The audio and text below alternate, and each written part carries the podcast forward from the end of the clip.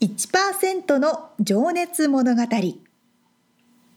海外に住んでいる日本人は日本人総数のわずかに1%この番組では海外進出や起業を果たしたビジネスオーナーや経営者また各業界のプロフェッショナルな方々へ対談形式でインタビューをしていきます日本の未来を背負うグローバルなプロフェッショナルたちの仕事哲学とそこに燃える情熱に迫ります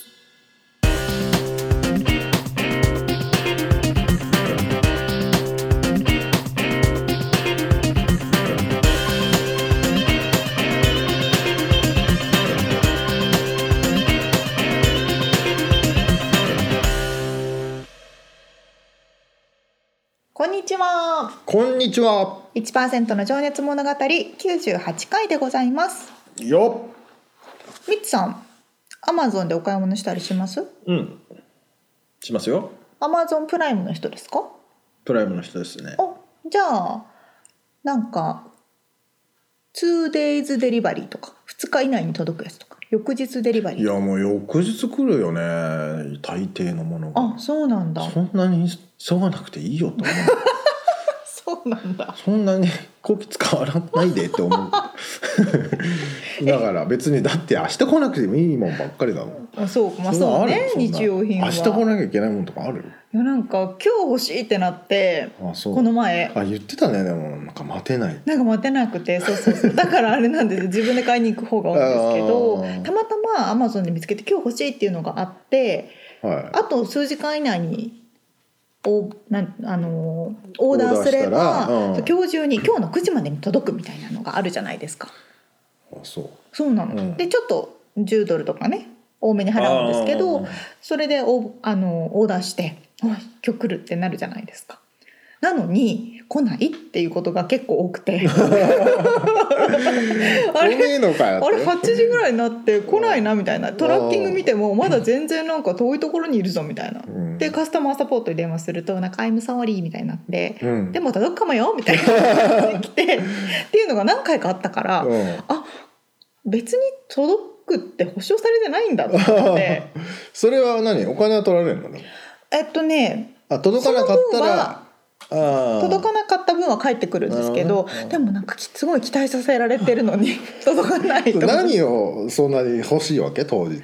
えあのフレンズがネあまだットフレックスから消えちゃったから あフレンズの話ついねにそうブルーレイを買おうと思っておでーブルーレイおとーブルーレイプレイヤーを買わなきゃいけなかったおすっごいお欲しかったんですけど昨日ね、はいはいでもまだ昨日届かなかったから今届いてるみたいな。それ完全に昨日じゃなくていい曲 ね何それでもねカスタマーサポートはすごいしっかりしていて、うんすぐに対応してくれるんですよアマゾンのカスタマーサポートあでねなんか10ドルギフト券あげるからこれで許 してみたいな感じで結構おいや金く本れ当る現代の子だねもう待てないんだあそうそう待てないのよそうただこねちゃうんだもただこねちゃうそしたらす10ドルくれるみたい なうそんなコピー使わないでもそうですね大み変なつんさだんみからたいこの人にはゆったりね待たなきゃダメねわかりました はいじゃあ本編に入りましょうかねうはいさあ今日からは今日もですねあそうですねはいはい、前回からスタートしましたスペシャルインタビュー「ハパイ会話」のじゅん先生はいの第2回目です。はい先週は本当にためのなるお話でしたが、沙織ちゃんが実践できているのかどうなのか、ええはい進んでください。えー今日はあじゅんさんのねお生まれあ生い立ちから、えーそのハーフとしてのねあれやこれやそはいしてはい日本の留学と、まあ、日本で住んでいた時のお話うんうんから、えー独立するまでのお話ですねおー伺っております。ではでは早速聞いていただきましょう。はい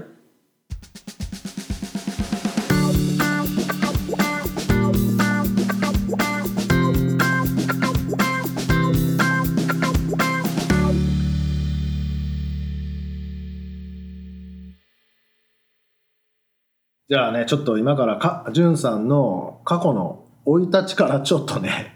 どういうふうに今こういうじゅんさんにな、形作られていったのかっていうのをちょっと掘り下げたいんですけど、まずね、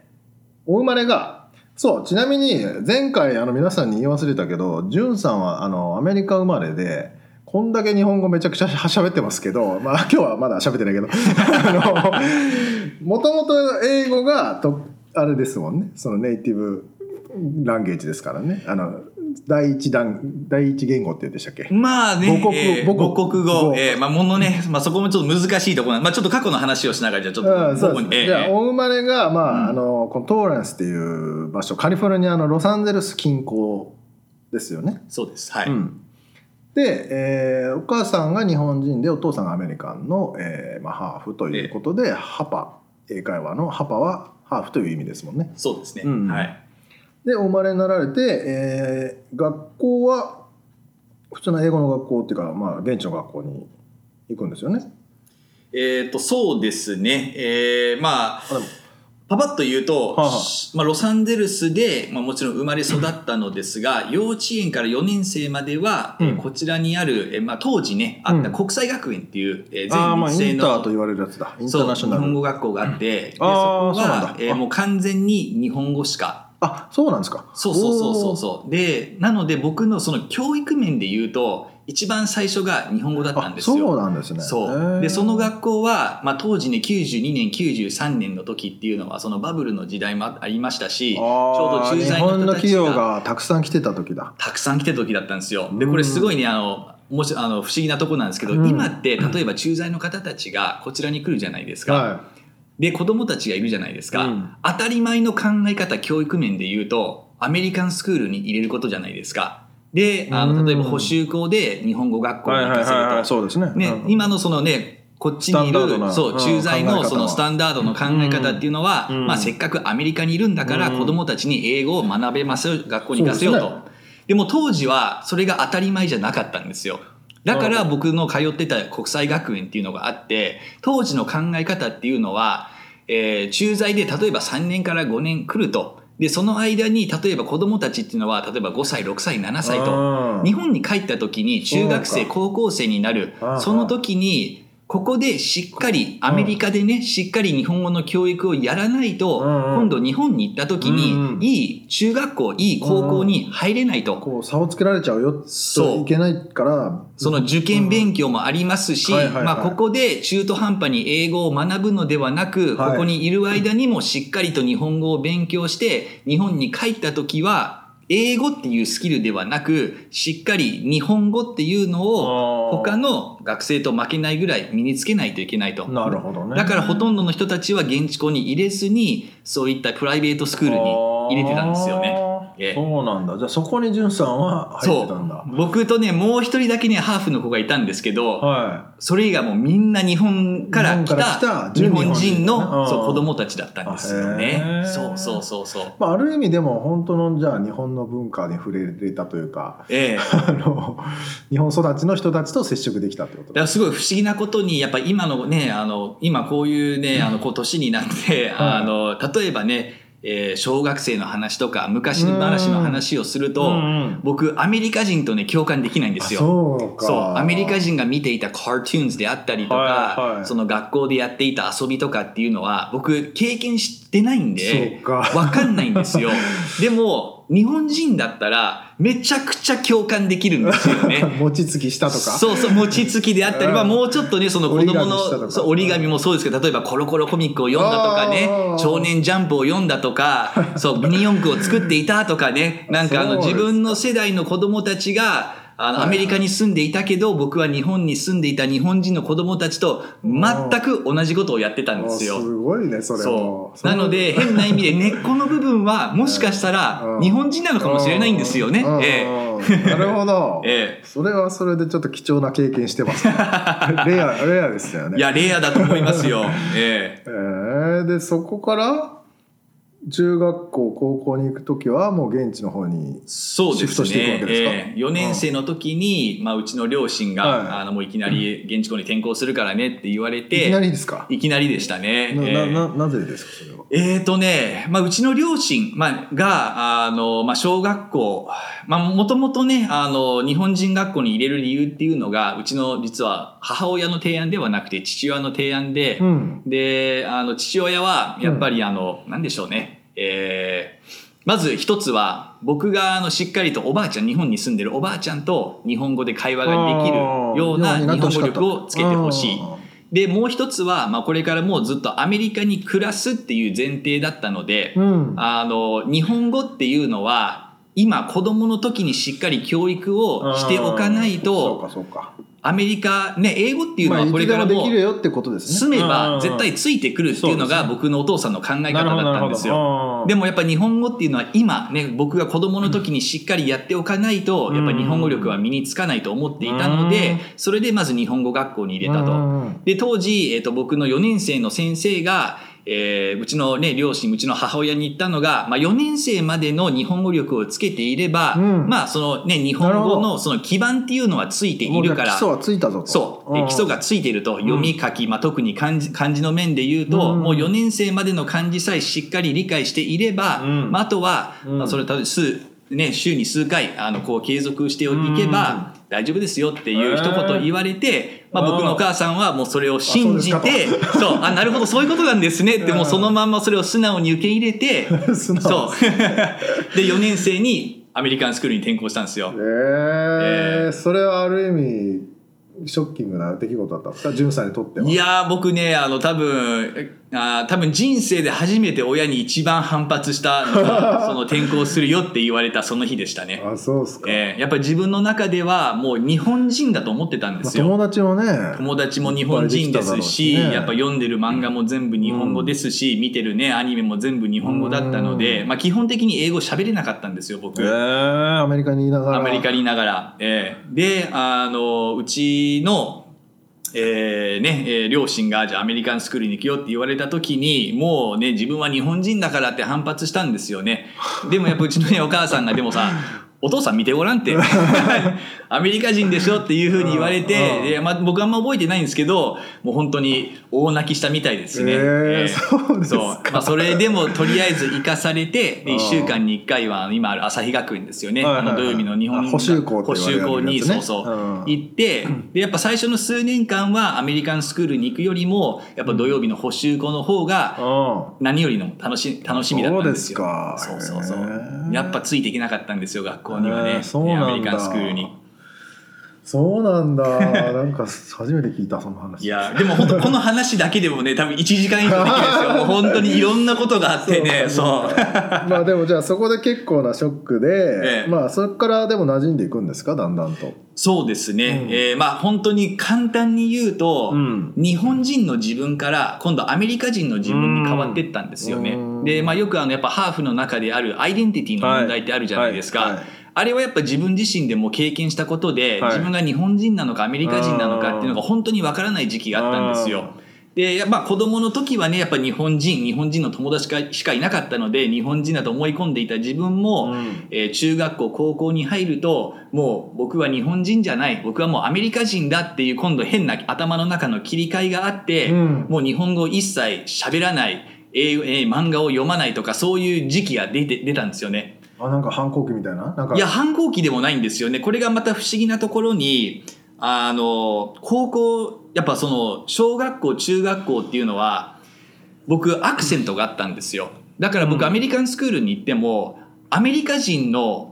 そのなんでしょうねクラスメートから、うん。その外国人扱いをされてたんですよあーねまあアクセントっていうのはそのいわゆるな鉛じゃないけど、そう日本語英語になってた。そうそうでその ESL クラスっていうね英語を第二言語ではい勉強している特別のクラスにも2年間通ってましたしでね今本当振り返るとすごい不思議なんですけど、ね、日本人学校に最初に行った時っていうのは外人扱いされたんですよやっぱ見た目もものすごいハーフでうん周りの子供たちとはまあ全然違うしうん日本語もまとめにね喋ることができなかったので日本語学校の中でも外人扱いされてうんで今度アメリカンスクールに行くと今度は日本人扱い、まあ、逆に外国人扱いをされてしまって自分の居場所っていうのまあが本当にそれは一体なわ私は何人なんだそうそう僕は一体何なんだ僕の場所はどこなんだみたいな、そうですねだからアメリカンスクールに行っても結局その学校に通ってる日本人の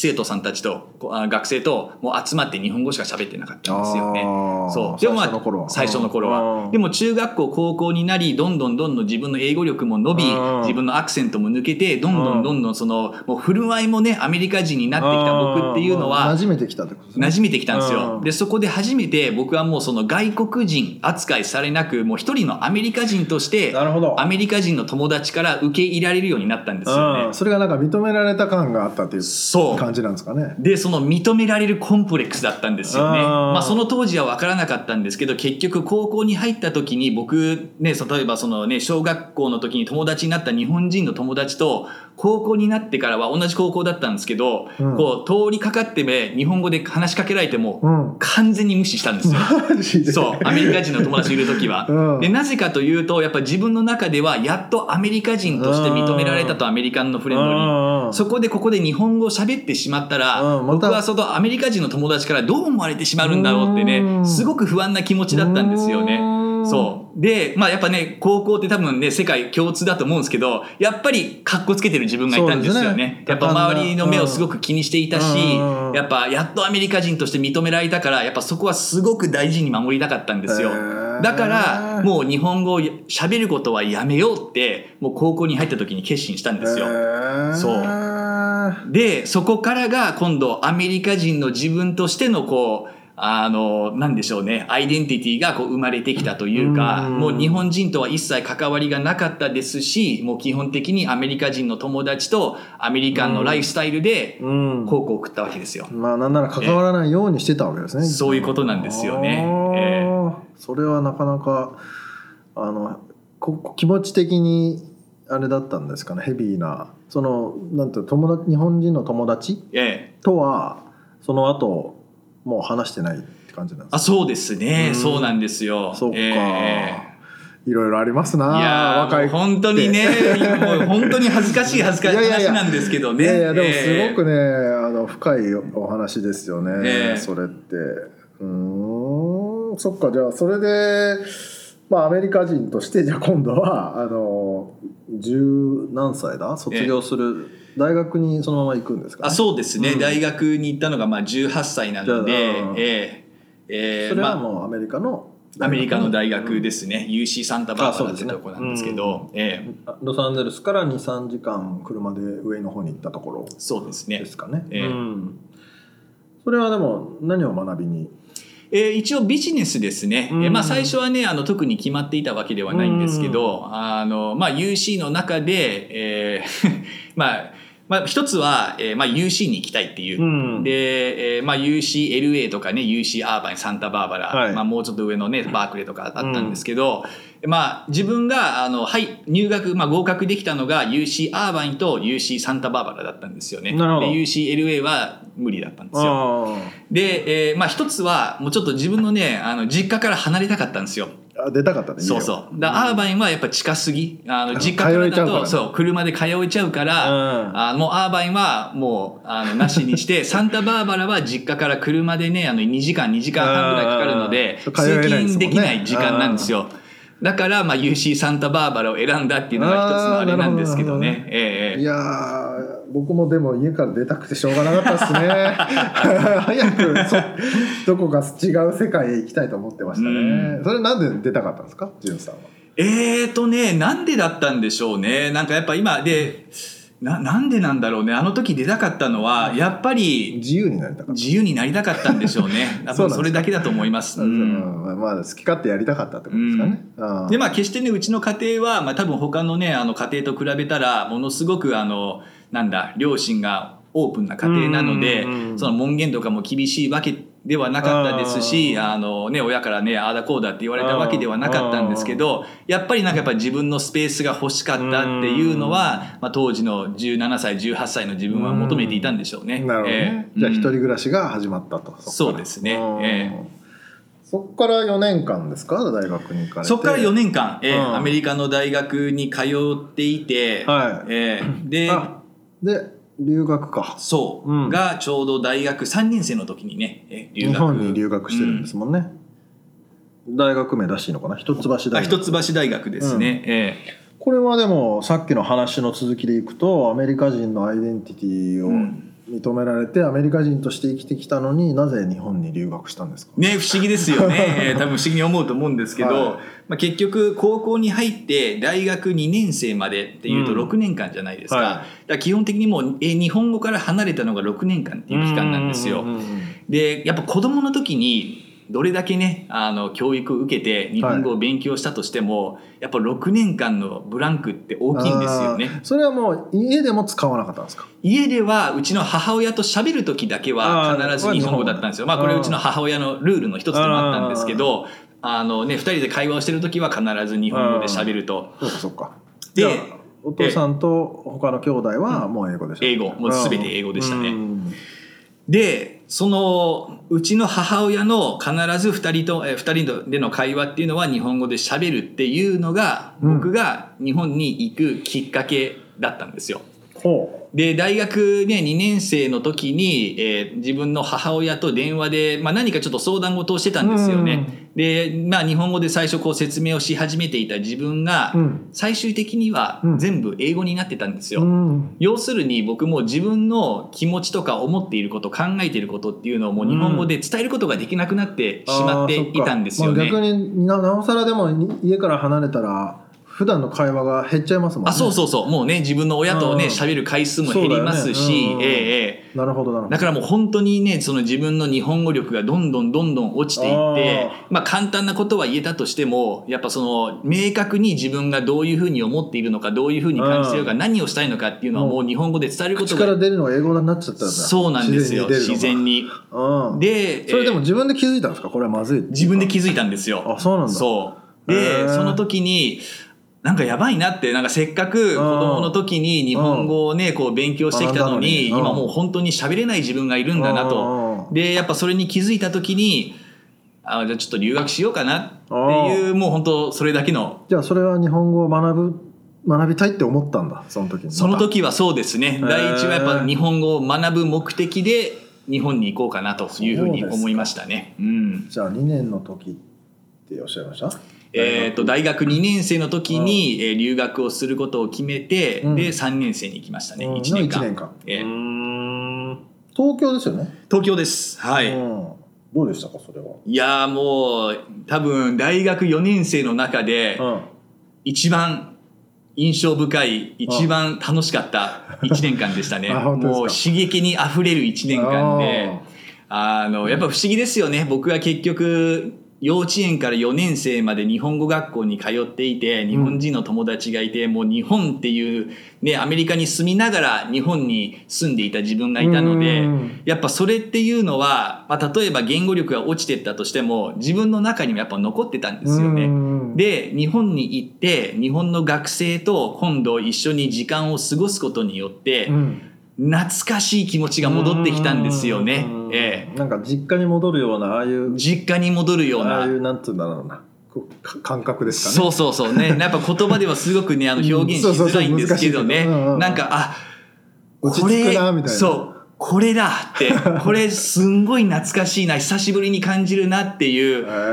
ーう同じアメリカ人の友達と遊んでいる時に感じるものと日本人だけと一緒にいる時に感じるものってまた全然違うんですよね。なるほどでそれがやっぱそのね表現の仕方であったりねその仕草であったりその笑いのツボであったりはいはいはいはいもう全てにおいてまあ同じ会話をしていてもやっぱり文化が違うそうこですとねによってうんうん感じ方も違うと。んで今までは結構やっぱその日本人の僕をを完全にこう避けていたのが今度そこに戻ってくることによってうん日本人としての自分、まあ、こうやって日本人と一緒にいることによっての居心地の良さっていうのをまた感じたんですよね。また解放されたんだそうもあうリリースされたって感じそうえこれめっちゃ楽しいじゃんみたいな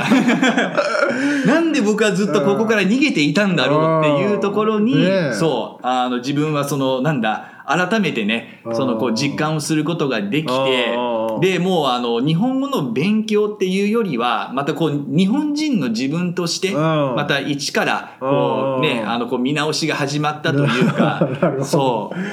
うやー面白いなもうすごいね刺激ある1年間でしたね。えうえんでもそれってアメリカでそんだけ暮らしてて日本に行ったら相当違いますよねそうですねまあ、まあその幼少期は日本人としてっておっしゃってましたけどやっぱり振る舞いだったり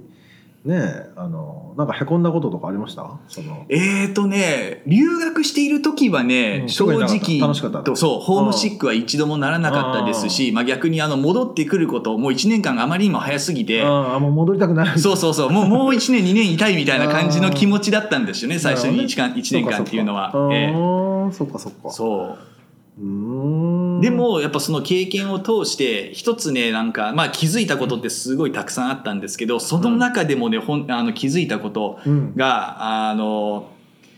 まあ、2つありますね一つはにうんまずその言語力に関して言うと、やはりあのね、えー先ほどもねあの言いましたようにやっぱ自分の言いたいことが明確に言えないと、あー日本語の言葉を忘れてるとう言ん葉に詰まってしまうとうんいうことがあったのですが、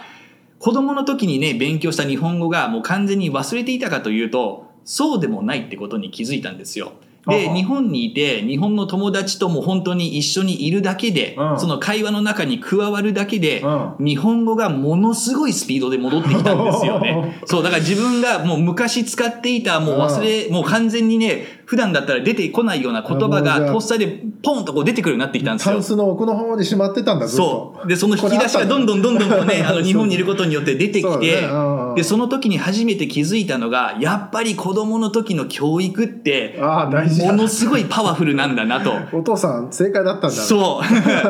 う。で、やっぱこのね、入ることによって、こう、ものすごいスピードで戻ってくると。はいもう一つが、えー、なんでしょうね、日本の文化。うんまあ僕はなんかやっぱ日本、あね、あ親も日本人ですし、うん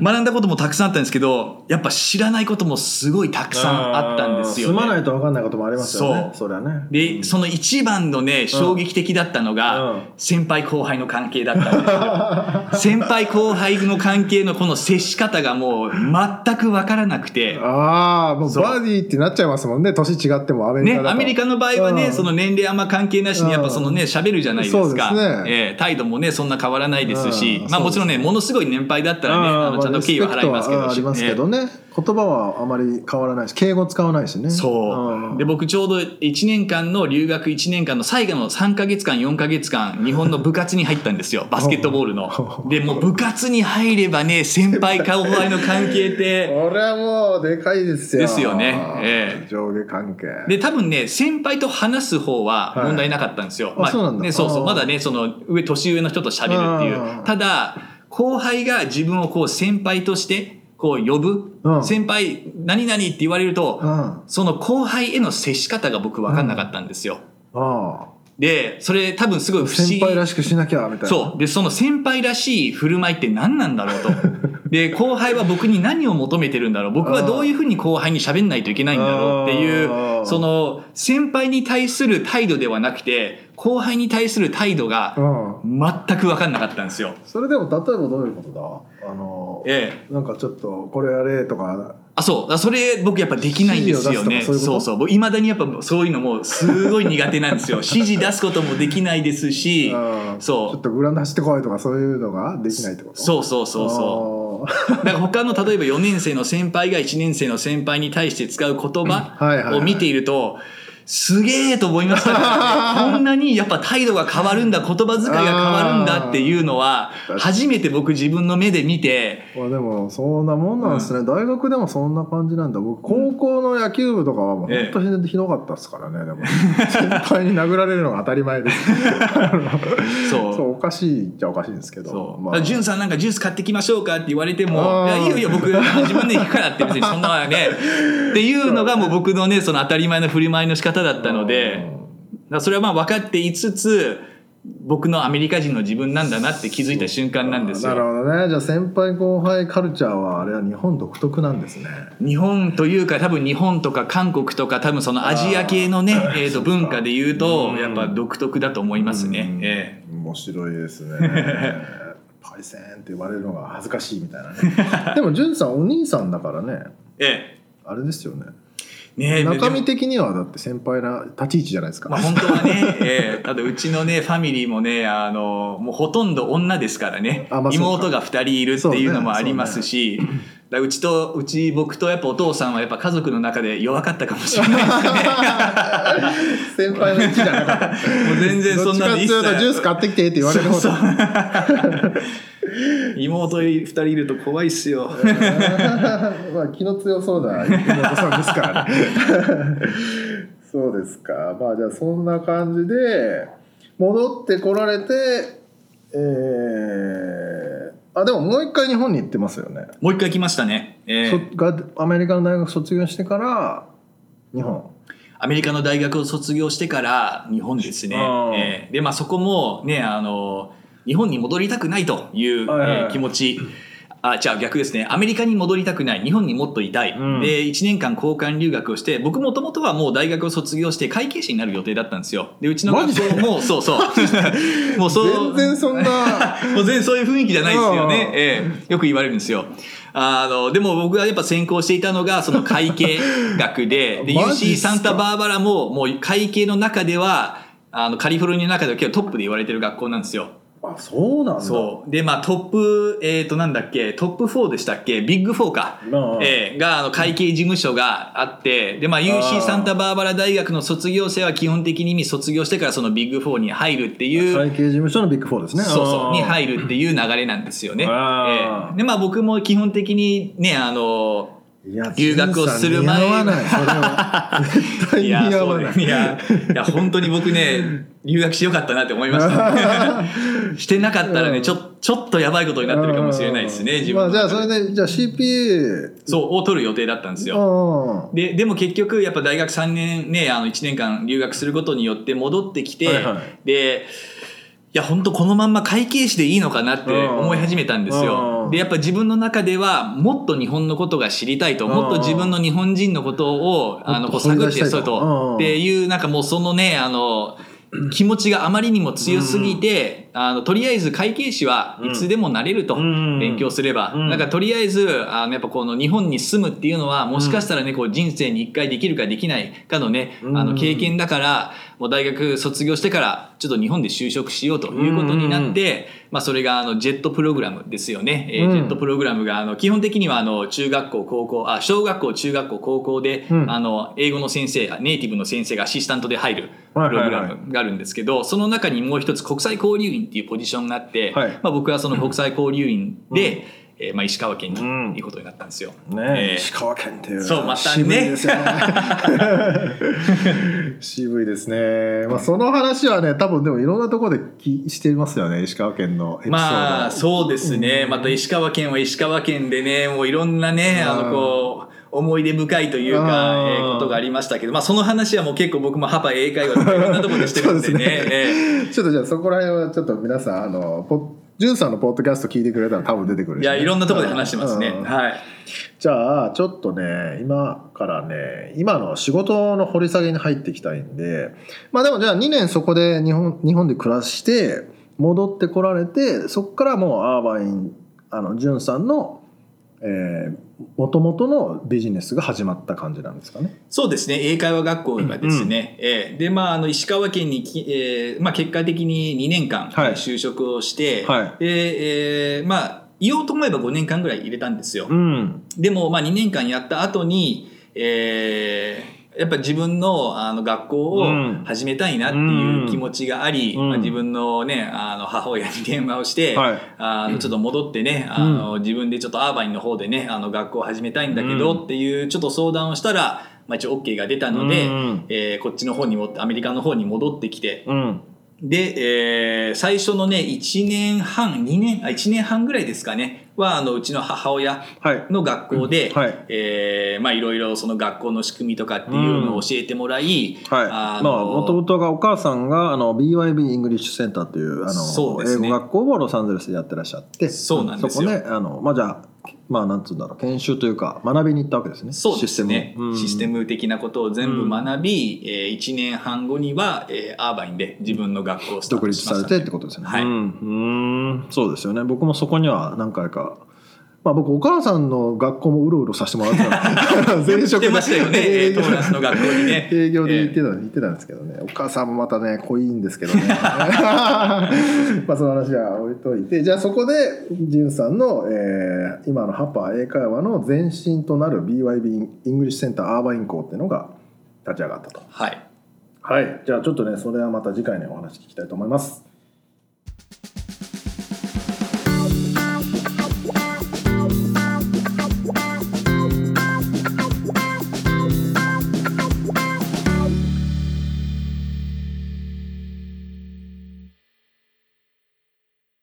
まさかの最初は英語がそんなに喋れ喋れなかっ まさかのだよねたすんごい珍しいタイプでしょうねねだから日本に生まれてインターに行ってそうかそうか英語しか喋れない的ななるほどねそういう感じでもそうしたら多分すごく自分の中でそのアイデンティティのそう探りが出てくるのは間違いないですよわかんないよねね本当にしかも見た目がこうなんて言うんでしょう、まあアメリカ人というか、ハーフですからねまあ白人に近いうん見た目をされているので多分周りの人からもこう英語がネイティブだろうって予測で話しかけられるわけじゃないですか。うん日本人の人にとってはねで逆にアメリカンそうそうそうそうそうにとってはエイジアンに見えるからそうそうそうそうそうそうそどっちからも外国人に見られると う。いうなるほどね。まあハーフの方はね多分わかる多かれ少なかれそういううねん、経験をされてるでしょう僕ね。も沙織ちゃんも超純日本人ですから。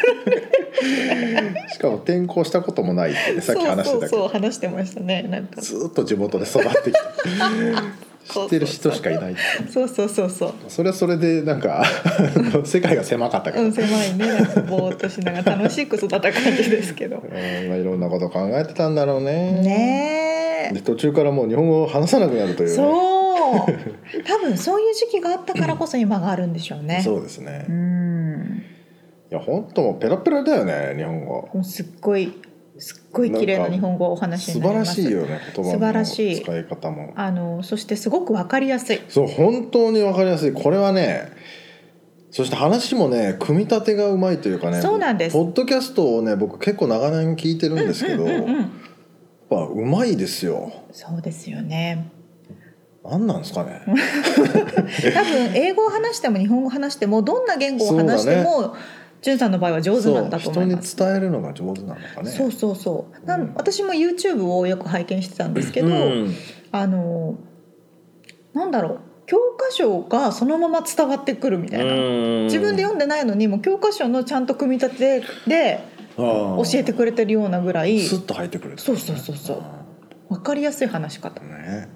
声のあのトーンもあんのかなこう低い声だから落ち確か落にち着くんじゃないのかあちょっと笑っちゃうダメダ メやめじゃあ俺て低い声に憧れるんだよ ねちょっとやってみてくださいじゃいやもうや嫌です けど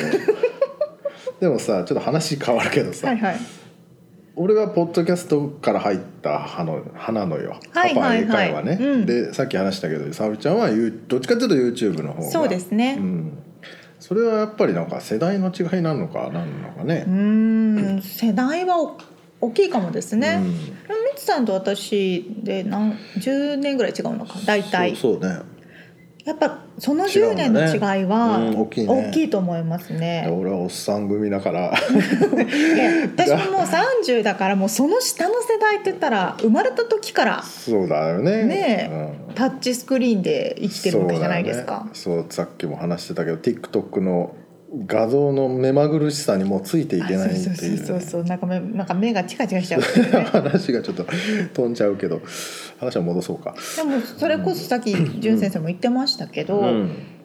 それぞれのプラットフォームごとにそうねそうね対象となる人が違うとそうそうそうそうそういう意味ではやっぱいろんなプラットフォームにできるだけ、そうねリーチした方がいいってことリーチですした方がいいですねね。あの何かをやる人はね。うん、手間は増えるけれどもそうそうそうそう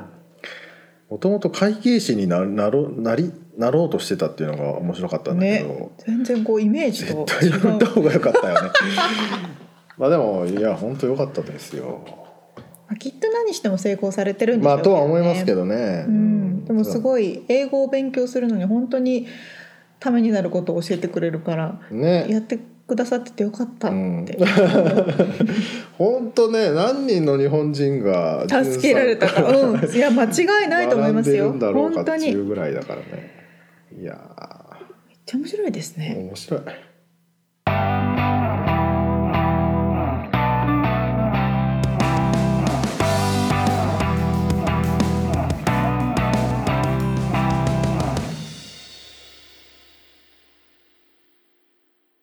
リアルアメリカ情報さあこのコーナーはロサンゼルスより最新のビジネス情報生活情報をお届けしてまいりますはい、さあ今日はうん先ほどのインタビューの中でお話がうん、ありましたけど大学大学についてはい世界の大学ランキング2020というものが出ていましたので世界の大学ランキング2020それは何何のランキングなんだトータルのランキングでまあ要するに一番いい大学偏差値偏差値みたいな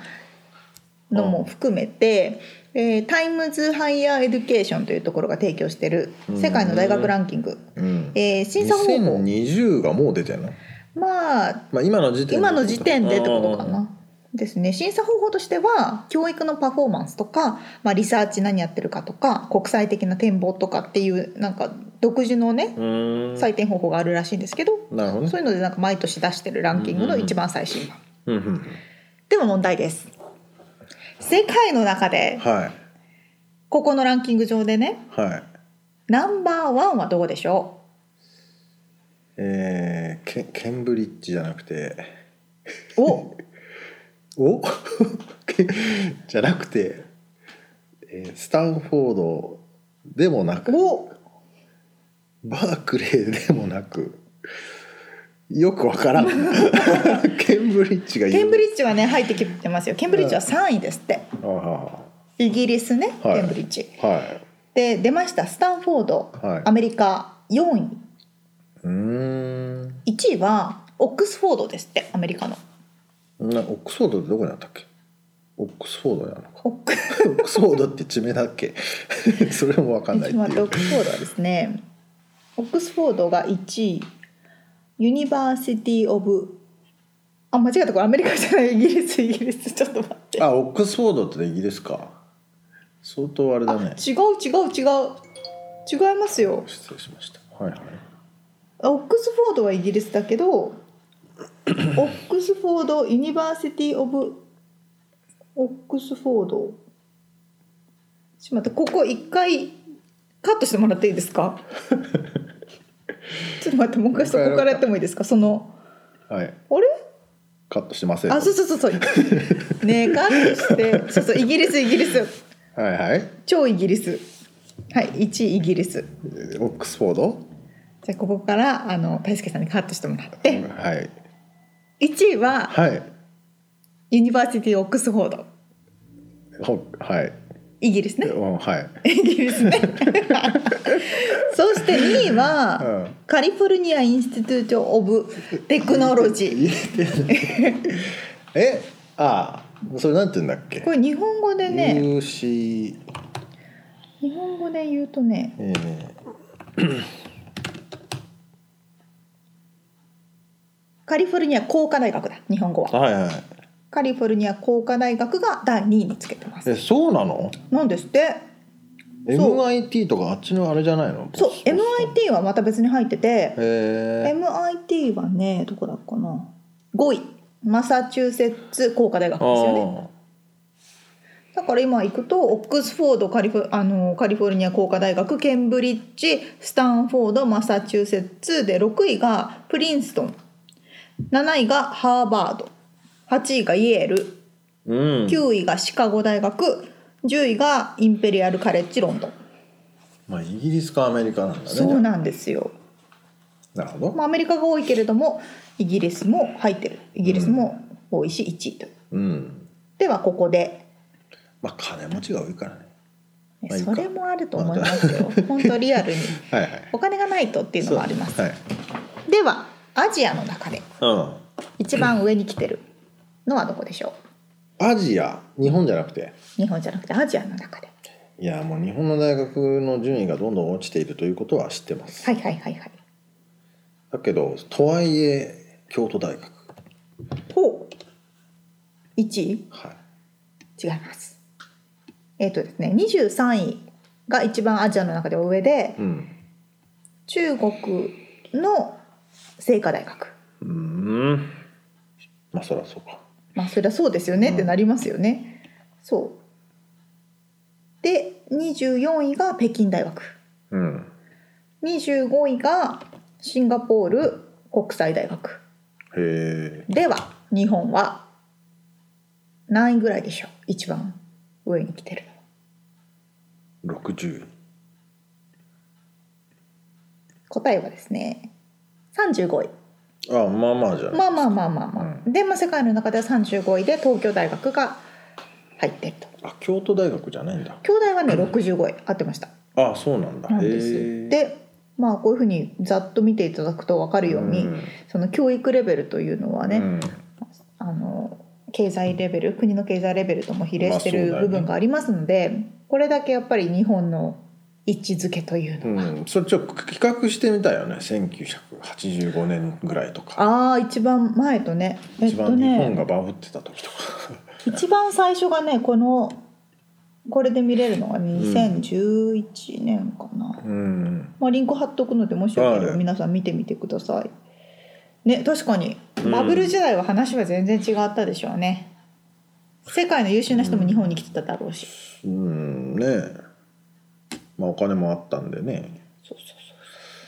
まあでもいろいろその教育はねあの変わりつつあるようなないようなうん うんうん。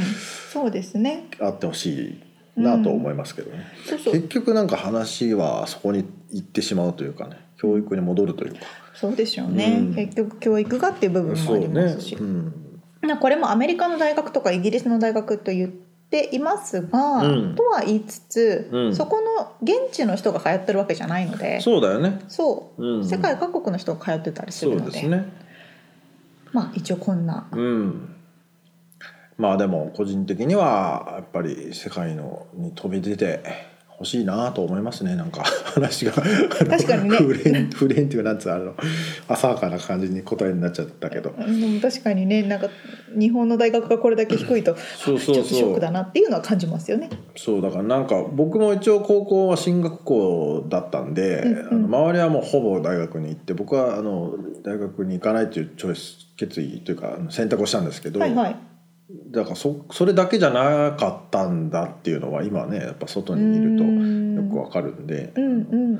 うんすごい必死になってたじゃないですかその大学にどこ確かのにねいい大学に行けみたいなね。そうですね。まあアメリカ多いのはお子さん産んでからとか、うん就職してからとかうんうんうんまた大学に行き直すっていうの多いうんうのんで、うんうんいろんな選択肢がありますよね。あのうんいろんな選択肢がありますね。ということで今回のリアルアメリカ情報をお届けしました。はい、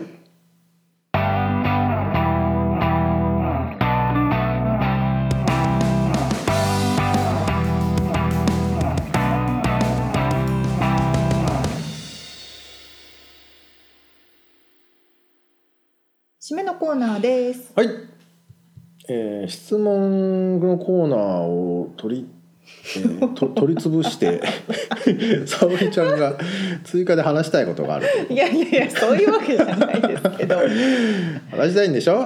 いやそうあのなんフレンズのあ話ねのね、そうそうそうそうこのこのエピソードのあ冒頭部分でね、はい私がフレンズのブルーレイを買ったって話をしたじゃないですか、はい、もう我慢できないから今日届いてほしいって言ってあそうそうそうそう追加料金を払ってわざわざ見たいって、えー配達員のこき使うっていう話だったあそうそうそうまあネットフリックスでの り、うんあのストリーミングが終わっちゃったのでもう見るところがないんですよ、フレンズがねフレンズがねってみんなドラマねドラマです、うんあの昔1990年代から2000年にかけて、まあ、はい10年ぐらいや、はいあの放送されていた超大作ですねアメリカの超大作のコメディなんですけど、はいはいはいまあ大好きで、まあ、うんいつも見てるわけですよ、何十回と同じものをね。うんで、まあ、それで英語も勉強したっていうのがあるんですけど、でですね今私スペイン語を勉強してるんですよ。おほでもフレンズだったらずっと同じものでも見れるこれで勉強できるっていうことはこれがスペイン語に変わったらおうスペイン語でこれをずっと見れる勉強できるじゃないかと思ったわけです。ただネットフリックスとかでもそうなんですけどアメリカは基本的には英語だけうん、新しい作品とかっていうのはいろんな言語の字幕キャプキャプションと、がね、ううんん、あの吹き替えがあるんですけどはいはい古はいいものはフレンズみたいに古いものはアメリカは英語だけで日本に行くと日本語だけ日本語と英語だ吹けき替え版ねそうそう字幕じゃなくて吹き替えとあ字幕版どっちもあどっちもあるのるかんですけど大体ああで例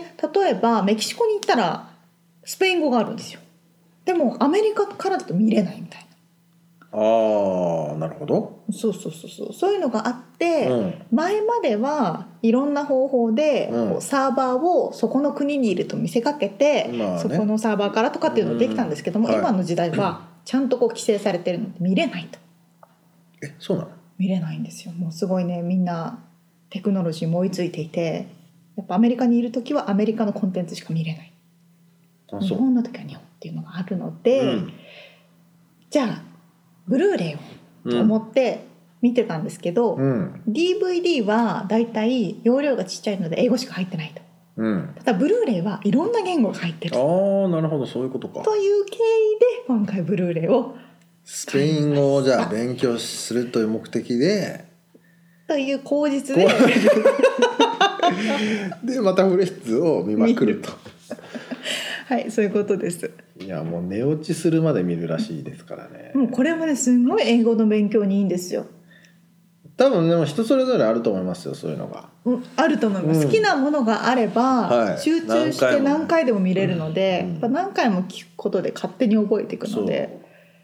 僕はそれが「ゴッドファーザー」だったんですよ僕にとそうってかそはうかねそうか何回でも見れるあれは何回も見れた、名作